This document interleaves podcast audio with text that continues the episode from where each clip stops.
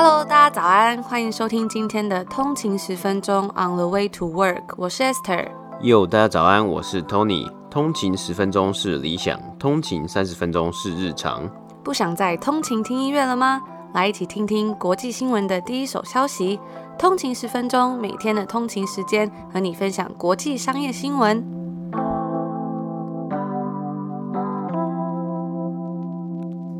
家早安，今天是六月二十九号，欢迎回来通勤十分钟。大家早安。那在昨天的节目呢，我们有跟大家说，今天要跟大家分享一个好消息嘛，那就是我们要办一个线上的直播讲座了。我们已经筹划了非常的久，那时间呢会在七月十一号星期天早上的十点到十一点半，陪大家一起度过一个开心的周末早晨。那在直播的内容呢，我们会跟大家分享一些我们最常收到的问题。也就是要如何有效率的选择以及整理新闻啊，这些资讯是哪里来的？要怎么找到这些资讯来源？如何快速读懂一篇国际新闻？怎么样去发掘不同的有趣的公司啊？还要怎么去找这些公司财报啊？怎么始终保持学习心态等等的？在这场讲座里面呢，我们将不藏私的手把手跟大家分享这些内容。那我们也希望呢，透过这场讲座可以帮助大家，无论是在职涯或者是求学，甚至在生活上，我们都可以一起去学习。进步，然后进而扩大自己的能力圈。那详细的活动呢，我们会在这两天在我们的 IG 上面跟大家公布。不知道还有没有通勤族记得啊？我们在很久以前有做过一个跟日福斯康的合作，那那时候呢也是有限量嘛，所以就非常快就卖完了。很多的通勤族呢，也就是说啊，没有买到，来不及。还有啊，就是我们上一次也有做过一次 IG 直播，那也蛮多通勤族在之后呢，在呃跑来私讯我们说，哎，那是直播是什么时候啊？没有跟到，有点可惜这样子。所以这一次呢，我们就先偷偷的在这边跟通勤族们分享这个好消息。嗯，那大家也可以把时间，就是这个七月十一号早上十点到十一点半，先记在你的行事历上面。因为这场讲座也是名额有限，售完为止，所以有兴趣的通勤族可以密切关注我们的 IG 账号哦。我们之后在星期四的节目也会正式跟大家公告。那如果有什么相关的问题，之后大家也都可以私讯或是留言跟我们说，我们也很期待可以在直播上面看到大家。今天是北美时间的六月二十八号星期一，那我们来看一下今天的美股三大指数呢。道琼工业指数是下跌了一百五十点，跌幅是零点四四个百分比，来到三万四千两百八十三点。S M P 五百标普五百指数呢是上涨了九点，涨幅是零点二三个百分比，来到四千两百九十点。纳斯达克指数呢是上涨了一百四十点，涨幅是零点九八个百分比，来到一万四千五百点。那今天的股市啊，我们看到标普五百以及纳斯达克指数呢，收盘皆来到了历史新高。今天的股市主要是由科技股领头上涨，道琼工业指数下跌啊，主要包括能源类股以及运输类股下跌的影响。像是波音公司呢，今天股价就下跌了三 percent 以上啊。据报道指出呢，监管机构是认为该公司的新型七七七长途客机呢，还没有准备好得到许可，可能至少要到二零二三年底、啊，才会得到相关的这个 certification 许可以及认证啊。那科技股的部分呢，Apple 上涨了一点二五个百分比，来到一百三十四块；而 Salesforce 呢，上涨了一点一二个百分比，来到两百四十四块。Facebook 更是上涨超过四 percent，收盘来到三百五十五块啊。主要的原因呢，包括今天美国联邦法院撤销了美国联邦贸易委员会 （Federal Trade Commission） 和另外一件啊四十八州检察总长对于 Facebook 的反垄断诉讼啊。那 Nvidia 今天收盘是上涨了五个百分比，来到七百九十九块。特斯拉上涨了二点五 percent，来到六百八十八块。那本周呢，投资人可能会来关注这个美国周五的一个就业报告啊。根据华尔街日报的报道，预估美国会在六月增加新增六十八万三千个工作。而在今天，美国十年期公债殖利率呢是下跌至一点四七八 percent。那以上就是今天美股三大指数的播报。今天来跟大家分享这则新闻呢，是跟一个 dating app 有关。前几天交友软体 Tinder 宣布了一些自从它二零一二年推出以来，算是最大的软体更新，来适应因为疫情而改变的约会习惯。不知道通勤族平常有没有使用过这些 dating app？现在真的有越来越多不一样的这种交友软体嘛？那这一次 Tinder 呢，就增加了一些功能，让它的用户们可以在疫情期间依然能够顺利跟人家约会认识。因为在疫情期间，其实很难有实体活动。那像之前就是还是会有一些限制，或者是大家可能会觉得说，哎，我不想要在这个期间跟陌生人有实体的接触，所以这些交友软体呢，可能就要去改变他们的模式，然后去适应这样子的状况。那我们就来看看它其中有什么样的新功能。第一个呢，就是现在在 Tinder 上面，用户可以将最多九个短影片放在他们的页面之中，因为之前是只能放照片的嘛。那除此之外呢，还有一个新的功能叫做 Hot Takes。平日晚间六点到午夜的时候，用户在确认配对之前呢，可以跟对方讨论一些辛辣的话题，然后可以设置一个多选问答，让潜在的约会对象填写，让用户们可以更快速的知道对方的喜好跟自己一不一样啊，或者是兴趣有没有相投的。那还有一个新功能呢，是一个能够让用户在进入讨论室并开始对话之前，可以先扫描整个线上讨论室等等的。那因为疫情加速了。整个远距工作、学习啊，还有社交的一些状况，也让大家在真实的世界认识之前，彼此之间的关系其实就更加的依赖网络了。那这次 Tinder 新增的新功能呢，可能会让人觉得，诶，它是不是要往 TikTok 这种感觉迈进？这是因为其实 Tinder 它的使用者有百分之五十都是 Gen Z，也就是 Z 世代嘛，大概就是在一九九五年到二零一二年之间出生的人，也是称作为网络世代。那 Tinder 的 CEO 呢，就指出啊，对现今二十多岁的人来说，他们要的东西是跟以往不同，更加深层，更加的网络优先。那经过这次的疫情之后啊，使用者只想让一切慢下来，在真的与谁配对之前呢，他们想要先去了解这个人多一点，无论是最后到底要不要真的实体见面。那所以这次 Tinder 的新功能啊，像是能够增加这个短影片，也就给该公司一些机会，能够让用户更加真实的展现自己，并且去吸引更多青壮年的人士来使用这个 dating app。不过呢，该公司的 CEO 也有强调说，该公司其实没有要往一个朋友之间的社交平台发展，对他们来说，他们终极目标应该是要培养浪漫的关系。只是呢，因为现在的疫情关系，他们要顺应时代。随着疫情的影响来做一些稍微的改变。不过啊，有一些交友软体则是采取了不一样的策略。另外一家以女性为优先，女生是要担任首先迈出第一步的那一方 The dating app Bumble，则是加强推出了 Bumble BFF 的功能，希望能够帮助用户在找寻现实中的友谊。这 BFF 就是 Best Friend Forever 嘛。那在去年九月的时候呢，这个 Bumble BFF 已经占了它月活跃用户的百分之九。Tinder 母公司 Match Group 呢，在最近也收购了一间韩国公司，叫做 Hyper Connect，主打希望能够促进跨国界与跨语言之间的对话。那我觉得这个 dating app 真的也是一个非常酷炫的发明，就是以前真的很难想象可以用这么快速、这么有效率的方式在网络上认识人，然后变成一个算是慢慢的变成越来越主流的一个东西。我觉得也是非常的有趣，那也很期待这个 dating app 他们未来的发展。在昨天的新闻之中，我们分享了 Nike 的财报嘛，表现是非常优异，股价也是猛爆性的上涨了。那今天我们来看看由 Nike 所衍生出来的相关产业限量球鞋在售市场的新闻。球鞋在售市场，GOAT 的母公司 GOAT Group 近日宣布得到了最新一轮的募资啊，金额为一亿九千五百万。那这一次的募资轮呢，也让该公司的估值来到三十七亿美金啊。我们在去年九月的报道中提到。该公司当时的一亿募资轮啊，估值大概是来到十七亿美金啊，所以也是有持续在成长之中啊。那这一次呢，该公司也提供了部分的财务表现呢，他们表示在去年 GOAT 这个平台上面，总共有价值二十亿的商品被卖出啊。那球鞋的销售呢，更是比起前一年有翻倍的表现呢。近年来，我们是不断的看到球鞋在售市场疯狂的成长。Nike 呢，就是一直在推出限量球鞋啊。北美市场营收呢，我们昨天提到，更是首度突破五十亿美金。那这些限量球鞋发售之后呢，许多也都流通在像是 GOAT 或是 StockX 和 eBay 的平台上面。那想要的消费者，可能需要付上超过原价几倍的金额，或是几千块的金额台币啊，就是要去购买这双球鞋嘛。那 eBay 呢，近期他们的广告也是打得非常的凶啊。像以前 eBay 就算是一个平台啊，就像是一个呃，可能雅虎拍卖的这种平台嘛，所以你很容易在上面买到假鞋。所以他们最近就是在宣传，他们也有推出帮忙验证鞋子真假的服务等等的。那 GOAT 比较不一样的是啊，除了限量的在售球鞋之外，它的平台上面呢也有超过三百五十间的品牌合作伙伴，也就是说这些品牌呢，他们是直接在这个平台上面贩售啊，等于就算是一个商城的概念嘛。那其中包含的品牌像是 Gucci、Balenciaga 以及 Alexander McQueen 等等的。那那都是一些比较偏奢侈品的这个品牌嘛。那根据 GOAT 的 CEO 表示啊，他们的消费族群啊是非常年轻，并且愿意穿戴就是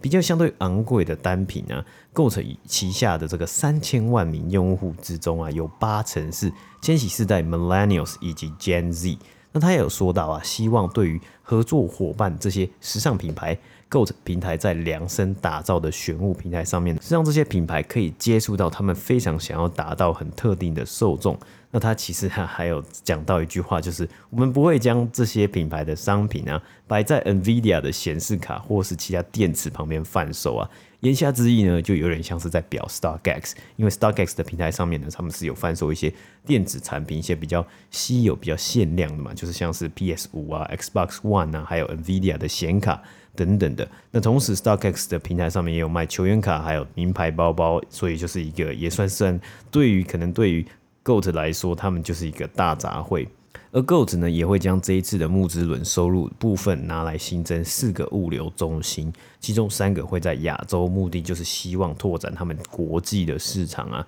目前亚洲呢已经有三个物流中心了，所以这些中心呢可以帮忙降低国际运送的成本，并且加速运送时间。那这也是营运上面的一个优势啊，所以呢，这个 GOAT 的这个这次的募资轮呢，也算是呃把他们的这个动能呢，去好好的储存起来，然后好好的做一个国际市场的拓展。那相较它的这个竞争对手 StockX 呢，最近也是有一些小小的风波啊。那最近呢，就是在英国有一位使用者，他在 Twitter 上面就爆料说，哎，他在 StockX 的平台上面卖出了一双。以前 Kanye West 跟 Nike 合作的 Air Easy Two Red October，那这双鞋在 StockX 上面目前的在售价格呢，平均大概是一万块美金啊，就是台币三十万、二十七万到三十万。那这位使用者是声称他用九千块美金去卖出了这一双鞋子，结果呢，这双鞋子他自己的这个。截图里面呢是说，StockX 表示他的鞋子呢送来不是这一双 Air Easy，就是他要卖的鞋子嘛，所以他要把鞋子先送去 StockX 的物流中心进行这个真假的验证。验证完之后呢，StockX 他会把这个鞋子送给这个真的另外一端的买家嘛，所以 StockX 就说他们在物流中心的时候呢是没有收到真正的这双鞋子，而是收到了另外一外一双鞋子。但是等于说这里就有一点是罗生门嘛，一方面呢是卖家是觉得他有送出这双鞋子，但 StockX 表示呢他们是没有收到真正的这双鞋子。那双方呢其实都没有办法能够提供以比较有力的直接的证据在网络上面，就没有他们都没有公布一些什么相关的照片啊，还有呃两边的这个什么验证的照片啊，所以有的人可能会觉得是卖家他单纯想要出来就是宣泄。但也有人会觉得啊，StockX，你是不是可能是你出包啦？比如说你的员工真的有收到这鞋子偷走了，或是他们的这个运送合作伙伴 UPS 有一些人把这个包裹把它偷走了啊，这算是一个罗生门的情况之下呢，我觉得呃，对于 StockX 的名声呢，就是是一个蛮不好的现象啊。加上其实 StockX 之前也有出过就是他们的个资外泄的这个问题啊，很多人呢他们的这个账号呢都会莫名其妙的就。被人家拿去刷奇怪的买卖，就是他买了一些他本来是没有买的东西啊，这样也是一个非常不好的行为啊。所以这个东西呢，其实在这个市场里面呢，Starkex 跟 GOAT 呢也是未来很有机会去来一较高下。那以上呢就是今天新闻的播报。今天来跟大家介绍一个 podcast 的节目。以前我们好像比较常跟大家分享是有关于金融类的 podcast 节目，或者是一些创业啊、管理等等的。那今天呢，要来分享一个跟 influencer 行销网红有关的一个 podcast，它叫做 Influencer Business。那这个节目里面呢，它会访问各种不同的网红 influencer，有些是像在 TikTok 或者是 IG 或者是其他的平台上面经营的人。那采访他们是怎么样成功的故事。每次听完的时候啊，我都会觉得说，哇，原来台上的光鲜。靓丽，私底下真的要付出非常多的努力，而且成功呢也是真的很不容易。那虽然它是访问 influencer 的节目啊，但是整体听起来让人感觉到非常的亲近，因为它很像是在跟那个网红聊天的感觉。然后主持人的那种口吻呢，也非常的亲近的感觉，也常会从中发现到一些启发我自己想法的事情，像是他们是怎么不断的挑战自己啊，不断的去进步。那当然呢，也会有非常多的幕后的故事，我觉得也蛮精彩的。然后也会发现说，哎，每一个 influencer 他背后的故事真的都非常的不一样。因为通常我们对于这些网红啊，或是 influencer 都会觉得说，哦，他红起来大概是因为什么样的原因啊？比如说呃爆红啊，或是他可能就是走一般大家很长的路线嘛。但是后来听他们故事才发现说，其实每个人他是怎么走出自己的路，真的都还蛮不一样的。有的人呢是慢慢从拍照开始做起，然后最后变成拍片啊。那有的人呢则是意外爆红，就他一开始可能没有想要全职做这些事情啊，但是没想到后来呢越做就越成功。那有的人人呢是注重在作品的情感啊、温度，还有一种感染力，而有的人呢则是比较专注在培养自己的社群网络，找到自己的 community。那虽然方法可能都不太一样，但他们都有走出自己的路，都有不一样的风格跟不一样的心路历程。我觉得这真的是还蛮特别，就是每次听完之后，我就觉得说，哎，原来成功真的不止一种方式，而且成功是有非常多不同的面貌的。那些 influencer 有的都还蛮厉害，他们的那个 follower 都非常的多，都是好几百万的嘛。那他们真的就有很多的心得可以跟大家分享，像是如何面对逆境啊，或是一些比较负面的评价，还有一些怎么去调试自己的心理。我觉得这部分都还蛮值得去听的。那我印象比较深刻的是，主持人在采访很多 influencer 的时候啊，就发现说，哎，每个人几乎都有遇到一个问题，就是要怎么去处理比较负面的评价。虽然大部分的人啊都是喜欢这些内容而进而去支持这些 influencer，但是总是会有要面对一些比较 personal 的负面评价的时候，那很多这些 influencer 就发现说，哎，自己是很难去处理这些情绪的。那其中有一位网红，他分享了，我觉得就还蛮棒的。他就分享这个 Tony Robbins 的一段话，就是 Where your attention goes, your energy flows。也就是说，你的意念、你的注意力是在哪里，那你的能量就会流向那里。所以专注在对的事情，或者是你自己觉得重要的事情上面就很重要。而大部分的 influencer 呢，则是都回答说，在知道他们的内容能够帮助到别人的时候，那些负面的回应就不是那么的重要了。专注在自己能够对这个社会所产生的正面影响上面。那我觉得这跟我们生活上面很多事情都一样。有时候有一些事情遇到了比较负面啊，或是比较难过的回应，或者是一些结果的时候，我们很容易就会花比较多的心思在上面。但其实真正重要的不是那些，而是应该要去思考说什么东西对我们自己或是对这个社会才是有正面影响的，然后让自己专注在那个东西上面。那我看到网络上有人说，这个节目就跟我们之前也推荐过的一个节目，我们也很喜欢的节目，就是 How I Built This with Guy Raz 的节目很像。那 How I Built This 呢是比较专注在介绍大公司，而这个节目啊则是比较专注在一些 influencer 比较个人的故事上面。那风格也是比较偏向温馨跟幽默，我觉得语速也不会过快，而且真的还蛮像在听故事的，也蛮适合拿来练习英文听力的，所以就推荐给大家。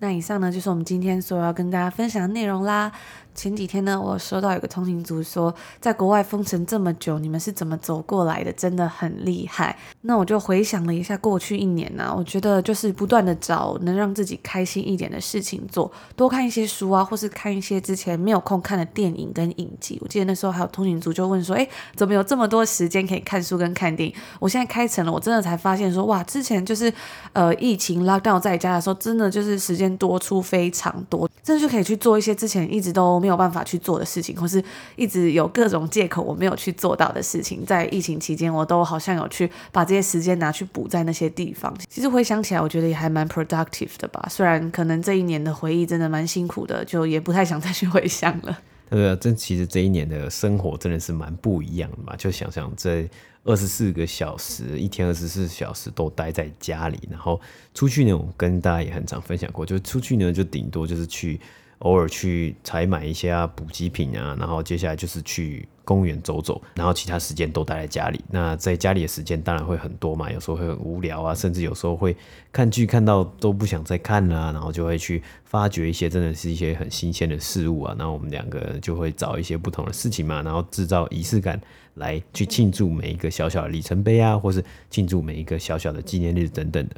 不过说真的，有时候还是会时不时没来由的郁闷，就是那种可能真的是在家里闷太久，然后看不到镜头。我们之前也常跟大家分享的那种感觉吧。可是就是一直保持着期待有一天一切会过去这个信念，然后撑下去的。然后诶，突然有一天。就好像要慢慢结束了。虽然现在在多伦多还是在第一阶段，过几天要第二阶段 Stage Two，可是呢，很多东西其实还是不能开，好像还是不能去餐厅里面用餐，只能是去 Patio。然后电影院跟健身房好像还是不能开。所以我觉得，就是虽然已经有稍微开放了，但是呢，很多正常生活的时候可以做那些事情还是不能做啦。虽然觉得有点可惜，不过还是蛮知足，说至少有一些些开放了。对啊，因为它毕竟它就是疫苗也持续在施打，然后持续在。来接走嘛，所以呃，一定会有一天就是会慢慢的开起来。所以通勤族们真的是辛苦了，但是我们都撑过来了，你们一定也可以撑过去的。这一天应该很快就会到来，那我们也是在这边持续的陪伴大家。那我们昨天不是在节目上面问大家说，诶、欸，大家在这个点 Uber E，在现在在家里点 Uber E 啊，或点外送啊，都点什么？有一个听众呢，他就留言说，他很推瓦城的东西或瓦城的外送。然后我就上网去看了一下，我看瓦城好像有一个特别组合，好像是九九九还是多少钱？而且我就想到以前很喜欢吃瓦城的那个绿咖喱鸡吗？还是一个叫做什么那种鲜虾粉丝包的之类的东西？哇，我觉得好想吃哦，因为在这里的泰式啊，很多跟台湾的那种。台式、泰式都不太一样，就很怀念吃那种台湾式的泰式料理。嗯，就在台湾的泰式料理嘛，特别是月亮虾饼啊，在这里是吃不到、啊欸。真的哎，这里的泰式好像真的没有月亮虾饼，也没有金钱虾饼。就是一般这里的很多泰式都是卖什么 green curry 啊，或者什么 red curry 那种东西，就红咖喱、绿咖喱、黄咖喱这样，就一一一道就是。一面是咖喱，然后另外一个菜单就是什么 Pad Thai 啊之类的，就很少会有那种我们在瓦城啊，或是台湾的泰式店吃到那种菜，但我真的是非常的想吃。还有虾酱炒空心菜。对，我在这里好像真的也没有看过这种菜色，比较少哦。真的是很怀念。我之后回台湾一定要去吃。现在讲讲又饿了，时间也差不多，想要去吃晚饭了。那就在这边 祝福大家有一个愉快的周二开始，愉快的一天。然后我们就是星期四见啦。那也别忘了可以 follow 我们的 IG on the 一个底线 way to work，可以追踪我们最新的消息，还有关于我们即将到来的讲座的资讯哦。没错，那我们就礼拜四见。礼拜四见，拜拜。拜拜。